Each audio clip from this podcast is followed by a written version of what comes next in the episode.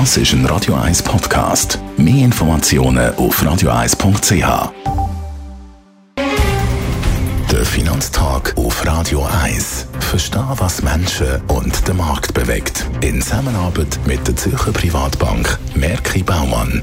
www.merkibaumann.ch der Finanztag heute mit dem Gerard Biasco. Er ist der Anlagechef bei der Privatbank Merki Baumann. Gerard, Zinspolitik ist irgendetwas, das immer wieder beschäftigt, wo immer wieder mit Argusaugen draufgeschaut wird. Was ist für einen US-Zins 2018 zu erwarten? Ja, Marc, heute, heute Abend ist ein, ein spezieller Abend. Es ist das erste Mal, dass der neue Zentralbankchef Amerika, der Jerome Powell, im Kongress die äh, zweimal im Jahr stattfindende Anhörung hat. Er wird Auskunft geben und wird auch Fragen beantworten. Und jetzt kommt es darauf an, was der Zentralbankchef der Powell heute Abend sagt. Vor allem bei den Fragen. Wird er sagen, dass der Inflationsdruck zugenommen hat? Dann deutet das darauf hin, dass es eventuell eher vier Zinserhöhungen das Jahr wird geben in Amerika statt drei. Es werden etwa dreieinhalb, also drei bis vier werden etwa von der Mehrheit erwartet. Also die Hälfte erwartet drei, die andere Hälfte erwartet vier. Und wir dürfen nicht vergessen, noch im letzten November haben eigentlich die meisten nur zwei erwartet.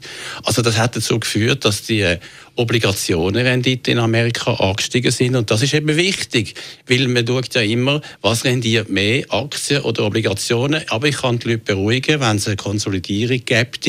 Es ist immer noch so, dass die Dividendenrendite weltweit von der Aktie höher ist als die Obligationenrendite. Wir müssen schon anderthalb Prozent aufgehen und so viel werden die Zinsen dieses Jahr vom Fed sicher nicht erhöht. Wie werden die europäischen Zinsmärkte reagieren auf die USA?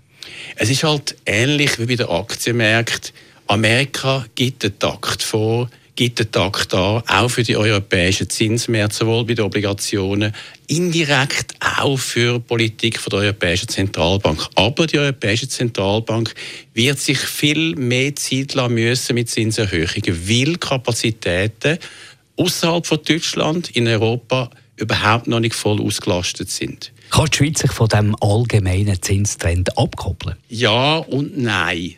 Natürlich ist die Schweiz hinter der europäischen Wirtschaft, in dieser Wirtschaftserholung auch ein bisschen hinterherhinkend.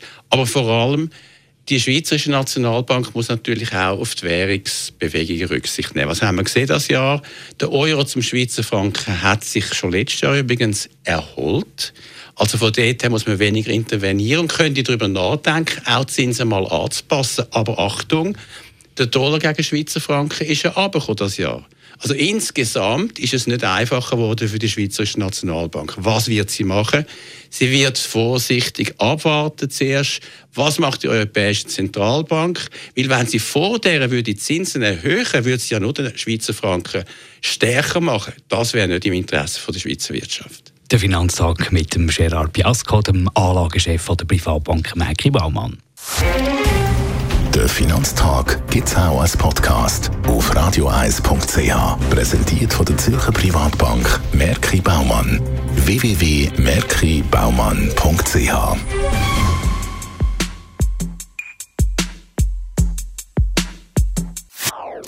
Das ist ein Radio 1 Podcast. Mehr Informationen auf radioeis.ch.